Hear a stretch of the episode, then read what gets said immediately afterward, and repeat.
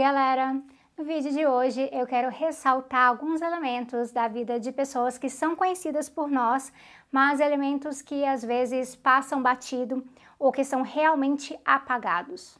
Vamos falar um pouco de socialistas que nós conhecemos, alguns que nós admiramos muito e que eram pessoas com deficiência. Será que você sabia? Bora lá!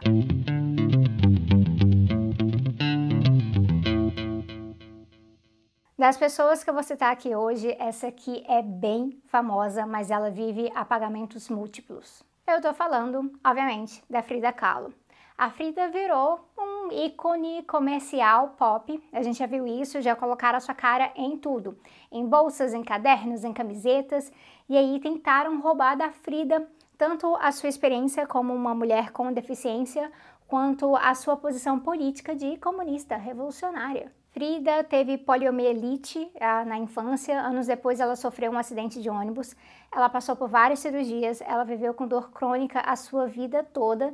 E um tempo atrás a Anaí, que tem um belíssimo artigo sobre capacitismo na Jacobin Brasil, vou deixar para vocês aqui, a Anaí me apresentou um artigo que até relata a possibilidade de que a Frida, ah, ela talvez tinha também fibromialgia, como eu. Quem acompanha a Frida mais de pertinho sabe da sua história com deficiência, que realmente não é nada simples. Mas essa comercialização da sua imagem tentou deixar a Frida como neutra, que aí ela fica mais fácil de vender, né? Então a ideia é colocá-la como uma artista visionária e excêntrica. E aí para o mundo da moda nem sempre é conveniente lembrar que a arte da Frida é uma arte que revelava tanto a sua relação com as suas deficiências o seu corpo ah, quanto a sua visão comunista do mundo. Parece que é um espartilho, só um espartilho, e eu já li coisas que, inclusive, já tentaram colocar que a posição política da Frida não era uma posição bem dela, mas era só um reflexo das relações delas com, com Diego, com Trotsky, e isso é muito bizarro. Já apagam a deficiência da pessoa porque não é tão interessante comercialmente, e depois ainda tentam justificar a sua história política, que é uma história política muito forte, como se fosse simplesmente influência de homem. É como se essa brilhante artista e mulher com deficiência não pudesse ser uma pessoa com agência política própria. E é por isso que eu gosto muito mesmo dessa pintura aqui da Frida. É de 1954 e o seu nome é El Marxismo dará salud a los enfermos. O marxismo dará saúde aos enfermos. E isso diz tudo, né? Então aqui fica a minha sugestão para conhecer mais da Frida. Conheça as suas obras, para além das estampas de camiseta. Outra pessoa muito conhecida nossa aqui no canal é a Rosa Luxemburgo. E a Rosa Luxemburgo também era uma mulher com deficiência, coisa que também é pouco discutida por aí e às vezes entra apenas como um mero detalhe da sua biografia. Olha só, Rosa Luxemburgo mancava. Ela, quando criança, ela ficou enferma e por conta de um erro médico, isso não foi tratado corretamente e aí isso acabou fazendo com que a Rosa ficasse com uma perna mais curta do que a outra. Então, sim, a Rosa mancava e ela também tinha dores no ciático e os relatos são de que, se tratando ali de uma mulher judia, polonesa, imigrante, com deficiência na época, Rosa chegou no ponto que ela fazia um esforço para não chamar muita atenção para sua aparência, por conta que era um momento em que a sociedade era repleta de preconceito. E aí, nesse livro aqui do Hernan Uvina, que saiu no Brasil recentemente com a apresentação ah, da incrível Isabel Loureiro, ele relata que a Rosa sofreu, inclusive, ataques antissemitas na imprensa nacionalista polonesa e nesses ataques, eles faziam assim uma relação. Eles falavam que a deficiência dela era um exemplo de degeneração judia. Então, a gente está falando aqui de discriminação por todos os lados. E é por isso que é muito importante mesmo conhecer a Rosa Luxemburgo mais de perto. E aí a minha sugestão para vocês é ler as cartas da Rosa, principalmente nesse volume aqui que foi organizado pela Bela Loureiro é, o meu tá em casa, então eu não consigo, eu não trouxe todos os meus livros para cá, né, gente? Então eu não consigo colocar aqui, mas é, eu gosto muito desse volume, ele traz muito do pensamento íntimo da Rosa Luxemburgo e conta, inclusive, com aquela carta de Natal mesmo que a Rosa escreveu, em que ela relata também sua empatia com o sofrimento animal a partir da situação dos búfalos que ela viu e mostra muito da profundidade de Rosa, mesmo ali na prisão, mesmo ela estando numa situação muito deplorável ela mesma. Então eu também vou deixar a carta aqui para vocês. E aí nós temos também Antônio Gramsci, que foi outro revolucionário com deficiência.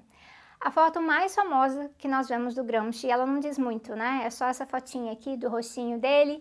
E, mas nós temos também muitas outras imagens que são muito importantes que ajudam a corrigir esse apagamento da deficiência do Gramsci. É, estudos mais recentes apontam que a causa da deficiência do Gramsci foi uma tuberculose vertebral quando ele era criança, mas também algumas biografias falavam que foi por conta de uma queda que ele teve quando era criança. Nas cartas do Gramsci, ele também falava muito disso, sobre essa experiência na sua infância, o estigma, é, o que ele passou, por exemplo, métodos de tratamento comuns na época que, na verdade, eram muito cruéis, como colocá-lo pendurado assim do teto, coisas muito complicadas e que inclusive afetaram parte da autoestima do Gramsci também. O David Forgash, que é um dos maiores especialistas na obra e na vida do Gramsci, ele tem um artigo magnífico que eu também vou deixar para vocês, em que ele explora uh, como várias dessas imagens do Gramsci, aquelas que mostram mais a sua deficiência, elas foram na história realmente menos divulgadas e menos empregadas no meio político. E ele não acha que isso foi por acaso e que é importante corrigir isso. E ele trata de como a deficiência e a piora de saúde, né, do quadro de saúde que o Gramsci teve, foi tendo na prisão, essas coisas influenciaram também muito do que ele escrevia. É, por exemplo, as suas próprias reflexões sobre o Fordismo, as suas reflexões sobre disciplina. E ao final da sua vida, ele passou a encontrar mais e mais barreiras sociais.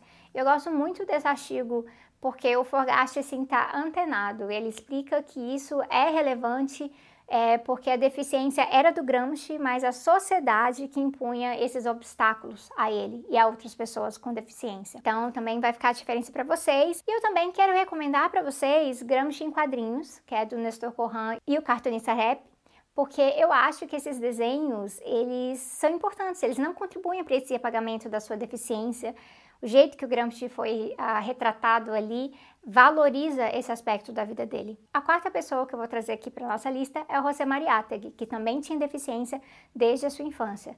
Ele teve artrite tuberculosa, raquitismo, é, ele teve um acidente na escola também e ele passou muitos anos em cama de hospital. Mais tarde, ele também vai ter uma das suas pernas amputadas. E as imagens mais comuns do Mariátegui também são imagens somente do seu rosto, mas assim como no caso do Gramsci, eu também acho que é importante conhecer e respeitar que as nossas referências políticas e intelectuais elas não estão separadas das suas experiências pessoais e elas não estão separadas dos seus corpos. Mariátegui morreu jovem, ele tinha apenas 35 anos, mas ele foi uma figura essencial para o marxismo latino-americano, para a discussão indígena no marxismo também e para a criação de pontes.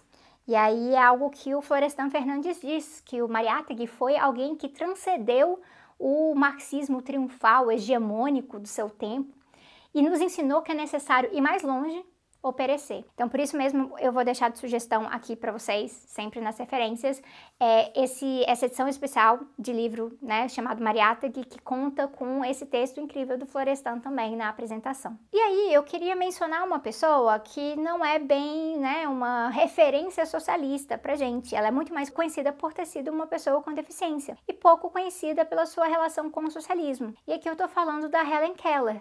Eu lembro desde pequena de histórias sobre a Helen Keller, é, histórias que contam como ela foi uma militante muito importante para os direitos de pessoas com deficiência, como ela foi, por exemplo, a primeira pessoa cega e surda a completar um bacharelado nos Estados Unidos.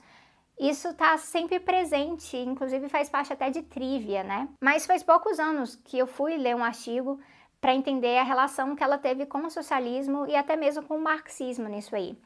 Então, no caso dela, deixaram a história da sua deficiência, mas apagaram o socialismo, é, apagaram a sua politização e o engajamento que ela teve em prol da classe trabalhadora. E é absurdo esse apagamento, porque ela chegou, inclusive, a escrever um livro sobre como se tornou socialista e esse livro ele foi queimado por nazistas. Eu vou colocar aqui que era um socialismo misto, eu não vou falar que ela era uma marxista ou algo assim, mas ela teve essas influências, ela foi filiada a Partido Socialista, ela divulgou muitas políticas classistas importantes. E aí eu vou deixar um artigo, esse artigo para vocês, né, que trata disso aqui nas referências em como ela acabou sendo um ponto de partida para a compreensão da deficiência via marxismo, trazendo as questões de classe e também críticas importantes, porque vocês devem saber que ela teve um período em que a Helen Keller flertou com algumas ideias eugenistas, não as mais graves, as mais horrorosas, mas ainda assim muito perigosas.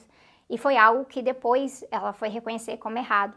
Então é importante a gente entender a complexidade da história das pessoas. Uma biografia, ela não é sempre a mesma coisa. Mas a ideia desse vídeo foi trazer um pouco de luz para o entendimento das nossas referências políticas como pessoas complexas, com histórias individuais que podem ser contraditórias, que podem ser muito profundas e que essas histórias nunca estão separadas dos seus corpos. E que se a gente fosse, inclusive, entrar na perspectiva ampla de doenças crônicas, então a gente ia estar tá falando de mais de um monte de gente, incluindo o próprio Karl Marx. Eu vou aproveitar e deixar aqui nas nossas referências também alguns perfis de pessoas com deficiência que fazem um trabalho legal de comunicação e também teórico, trazendo elementos que são importantes para a nossa compreensão, pessoas com as quais eu dialogo, que eu aprendo bastante e que eu acredito que pode ser interessante que você também a siga. Eu sei que eu ando mais ausente aqui do YouTube especificamente, apesar de que não tanto nas outras redes, mas é também porque a minha história e meu trabalho também não estão separados do meu corpo. Então, isso faz parte do, de como eu compreendo as coisas e também faz parte do que eu tenho a oferecer. Obrigada a todo mundo que segue apoiando no Apoia-se barra Tese 11. Isso tem colaborado para a expansão desse projeto aqui, que eu acho que vai tornar o projeto Tese 11 cada vez mais rico. Eu também acho que também vai ser benéfico para mim, para minha saúde, para mim pessoalmente. Então, obrigada a vocês, obrigada pela compreensão e eu vejo vocês em breve.